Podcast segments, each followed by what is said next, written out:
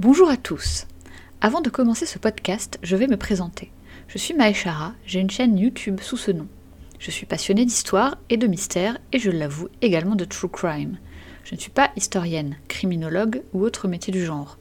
Toutes mes recherches sont effectuées dans des livres ou sur Internet. Ceci étant dit, dans ce nouvel épisode, je vais vous parler d'un personnage qui m'a toujours intrigué. Il s'agit du Chevalier Déon.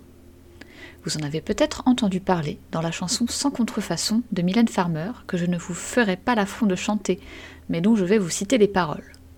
Un mouchoir au creux du pantalon, je suis Chevalier Déon. Pour préparer cet épisode, j'ai beaucoup utilisé le secret d'histoire dédié au Chevalier Déon, disponible sur internet, et je me suis également servi de deux livres. L'énigme du masque de fer et autres mystères de l'histoire de France, de Frédéric Gersal, et Les grandes énigmes de l'histoire de France, paru chez Larousse. Pour tout vous avouer, je me suis longtemps demandé comment genrer ce personnage à l'oral. Quand je dis personnage, ce n'est pas péjoratif évidemment, c'est juste que c'était un sacré personnage, si on peut dire. Et le petit Robert m'a donné la solution, puisqu'ils ont inscrit le pronom IL dans le dictionnaire il y a quelques semaines. La définition est donc pronom personnel sujet de la troisième personne du singulier et du pluriel, employé pour évoquer une personne quel que soit son genre. Donc c'est ce pronom que j'utiliserai pour définir le chevalier Déon. Le chevalier Déon, c'est quelqu'un qui est né au début du XVIIIe siècle en Bourgogne. Il a été agent secret à la solde de la monarchie française et a terminé sa vie dans la pauvreté à Londres. Le grand mystère qui plane autour de cette personne est à propos de son genre de naissance. Était-il né homme ou né femme? Son autopsie le révélera, mais je ne vous le dirai évidemment qu'à la fin de cet épisode. Passons maintenant au vif du sujet. Le chevalier Déon naît le 5 octobre 1728 à Tonnerre, en Bourgogne. Ses parents le la nomment Charles Geneviève Louis Auguste André Timothée Déon de Beaumont. Son père est avocat au Parlement de Paris conseiller du roi et maire de la ville de Tonnerre, donc on peut dire qu'elle est issue de la petite noblesse française. On dit dès le départ que son père fait de lui, elle, un petit garçon, car il a besoin d'un héritier mâle. Élève brillant, elle s'installe en 1743 à l'âge de 15 ans chez son oncle pour suivre les cours du Collège des Quatre Nations, fondé par Mazarin à Paris l'équivalent de l'ENA actuel, même si je crois que l'ENA, ça n'existe plus non plus. Où Yel excelle dans les études, mais également au combat à l'épée. Yel sera bientôt reconnue comme étant l'une des plus fines lames d'Europe. Yel enchaîne ensuite sur une année de droit à la faculté de la rue Saint-Jean de Beauvais. Yel est nommé censeur royal aux belles lettres à 20 ans, c'est-à-dire que c'est lui, elle, qui décide quels livres seront publiés ou non ce qui est quand même un job plutôt classe. Même si pour tout le monde, à l'époque, Yel est un homme, Yel n'est pas connu pour avoir des petites amies ou des maîtresses. Yel n'est même pas connu pour s'intéresser à la jante féminine, ni masculine d'ailleurs. C'est d'apparence un jeune homme très androgyne, sans pilosité, avec de longues jambes et une petite poitrine plus développée que d'ordinaire pour un homme. On pense à l'époque qu'Yel était impuissant, alors qu'elle était peut-être plutôt asexuelle, c'est-à-dire pas attirée par la sexualité en tant que telle. On ne lui connaît aucune aventure sexuelle, mais plutôt épistolaire, et on lui prête des amours platoniques avec des hommes et avec des femmes. IL écrit une thèse intitulée Essai historique sur les différentes situations financières de la France sous Louis XIV et la régence du duc d'Orléans. Cette thèse est si bien écrite qu'elle se fait repérer et inviter dans les salons et les dîners les plus réputés. C'est lors de l'un de ces dîners qu'on évoque devant lui, elle, un bal organisé à la cour pour fêter le carnaval. Pour s'amuser, l'un des convives l'invite, et c'est à ce moment qu'elle a l'idée de se déguiser en femme. elle fait tellement bien illusion qu'on raconte que le roi lui-même s'y est laissé prendre. Lorsqu'il s'aperçoit de sa méprise, il lui vient l'idée de l'utiliser en tant qu'agent secret travesti.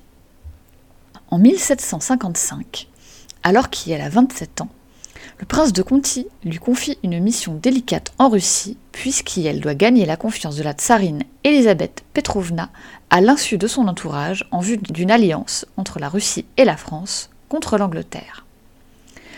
Il lui fait établir de faux papiers au nom de mademoiselle Lia de Beaumont et c'est une belle jeune fille qui prend la route de Saint-Pétersbourg. La mission est réussie, puisqu'elle devient la lectrice attitrée de la tsarine et qui ramène les accords signés à Paris. Apparemment, par contre, dans les textes russes de l'époque, rien ne mentionne Déon. Iel fait juste une apparition à la cour, mais ne rencontre jamais la tsarine. Encore un mystère de plus autour de ce personnage. Quoi qu'il en soit, la Russie rentre bel et bien en guerre aux côtés de la France. C'est à son retour à Paris que les rumeurs commencent à se répandre. Comment un homme pourrait-il aussi bien se faire passer pour une femme, à moins d'en être une depuis le début? Est-ce que les parents de Charles Geneviève ne l'auraient pas travesti en homme tout ce temps pour lui permettre de faire des études de droit et lui donner de meilleures chances de réussite?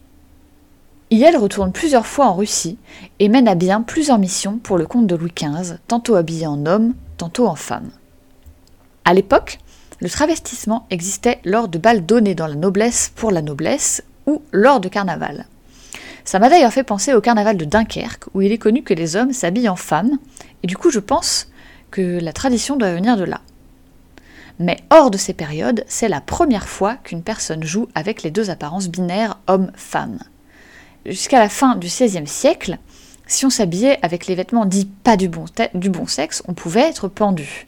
C'est d'ailleurs l'un des chefs d'accusation lors du procès de Jeanne d'Arc. Iel devient capitaine des dragons en remerciement pour la réussite de sa mission auprès de la tsarine et reçoit la croix de Saint-Louis pour sa bravoure au combat pendant la guerre de Sept Ans. C'est à ce moment que finalement la rumeur s'inverse et qu'il se dit qu'il est impossible qu'elle soit une femme, puisqu'une femme n'est pas capable de mener des troupes au combat. Jeanne d'Arc en sueur.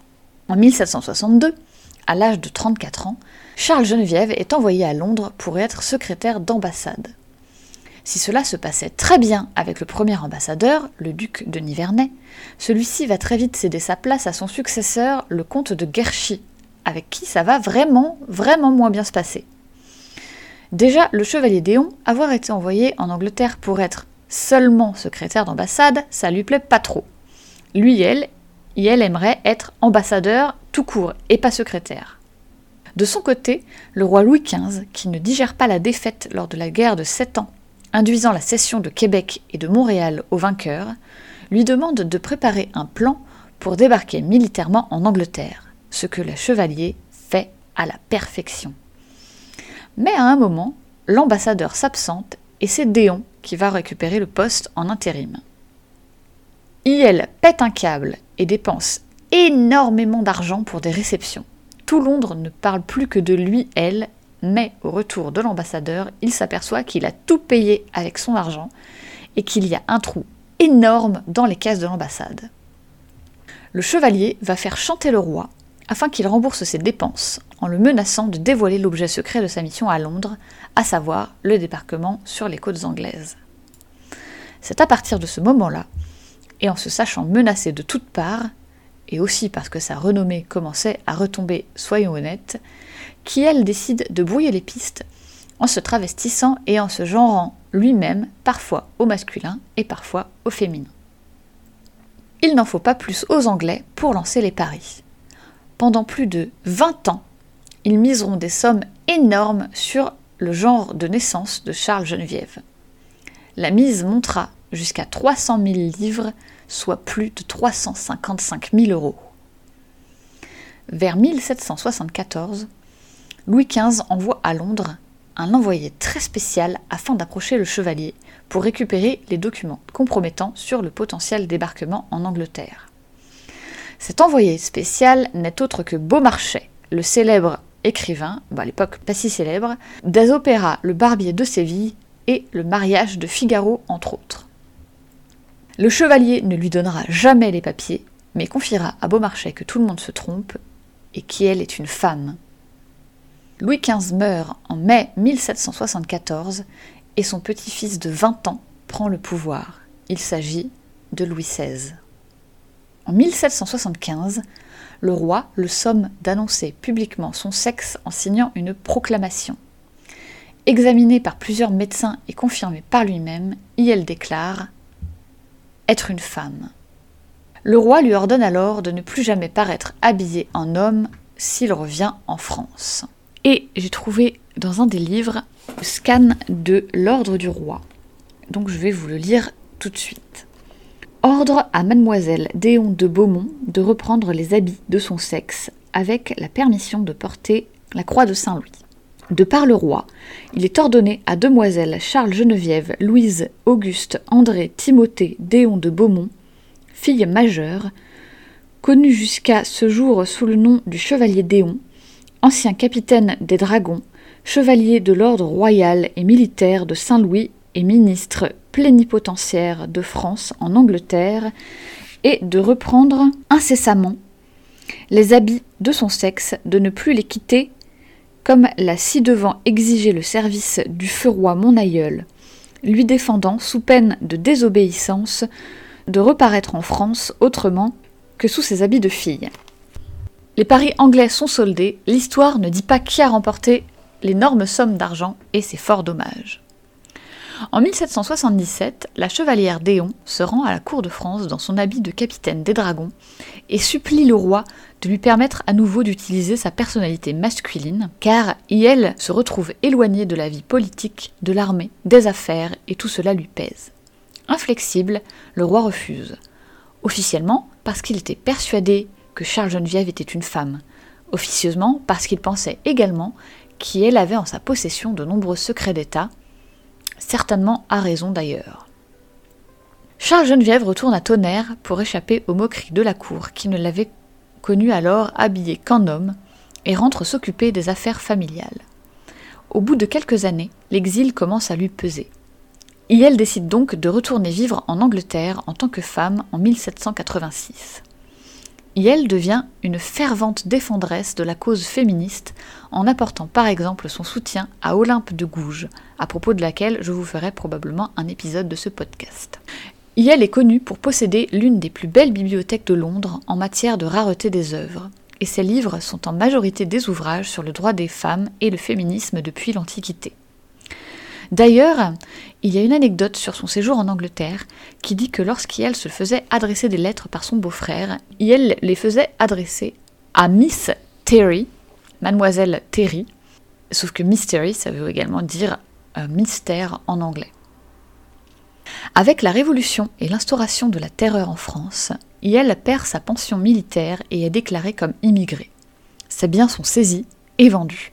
Yale se retrouve donc contrainte de vendre une partie de ses ouvrages pour pouvoir financer un espèce de cirque ambulant, une exhibition d'escrime où elle affronte toutes sortes d'épéistes en tournée dans tout le Royaume-Uni. Jusqu'au jour où elle se blesse et ne peut plus continuer. Charles Geneviève sombre alors dans la misère puisqu'elle n'a plus aucune source de revenus. Elle est recueillie en 1796 par Marie Cole, une Française veuve d'un marin anglais, avec qui elle vivra dans la pauvreté jusqu'à sa mort le 21 mai 1810 au numéro 26 New Wilman Street à Londres. Sa toilette mortuaire effectuée par son amie, cette dernière s'apercevra avec stupeur qu'elle vivait en fait depuis toutes ces années avec quelqu'un qui possédait tous les attributs masculins typiques. Plus tard, lors de l'autopsie, des médecins et 15 témoins viennent examiner le corps, c'est celui d'un homme. Une autopsie interne et externe est effectuée. Le chevalier Déon était constitué comme un homme, sans hermaphrodisme. Iel est enterré au cimetière de Saint Pancras Old Church, qui se situe maintenant dans le comté de Londres, mais à l'époque faisait partie du comté du Middlesex, ce qui, si on traduit littéralement, pourrait signifier le sexe du milieu. Et je trouve ça tellement merveilleux que je vais terminer là-dessus. Il y a eu évidemment beaucoup d'interprétations dans différents arts de ce personnage réel et pourtant très romanesque. Charles Geneviève a été interprété entre autres au cinéma dans Le secret du chevalier Déon en 1959 et Beaumarchais l'insolent en 1996 où elle est interprétée par des femmes. André Debar dans le premier et Claire Nebou dans le second. Le manga de Kazuhiro Furuhachi raconte également la vie romancée de Charles Déon de Beaumont et de sa sœur Lia de Beaumont. Au théâtre, plusieurs pièces lui ont été consacrées, dont La Chevalière Déon, comédie en deux actes mêlée de couplets en 1837 et écrite par Charles Dupetit et Charles-Auguste Eo Nagata, pièce de Robert Lepage mêlant théâtre et danse en 2010.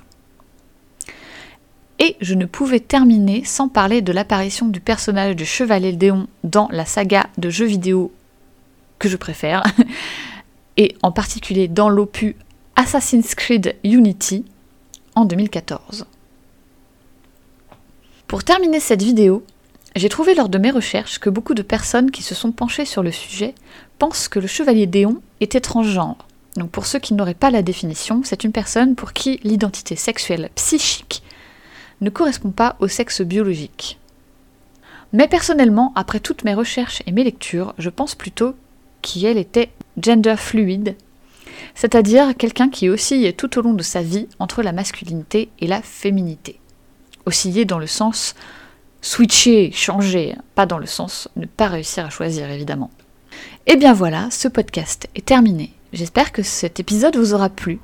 N'hésitez pas à le partager à vos amis ou à votre famille ou à qui vous voulez que ça pourrait intéresser. Ça me donnerait un grand coup de pouce et ça me ferait très plaisir. Et j'en profite pour vous remercier d'être de plus en plus nombreux à m'écouter. Je vous souhaite une bonne journée et je vous dis à bientôt pour un nouvel épisode.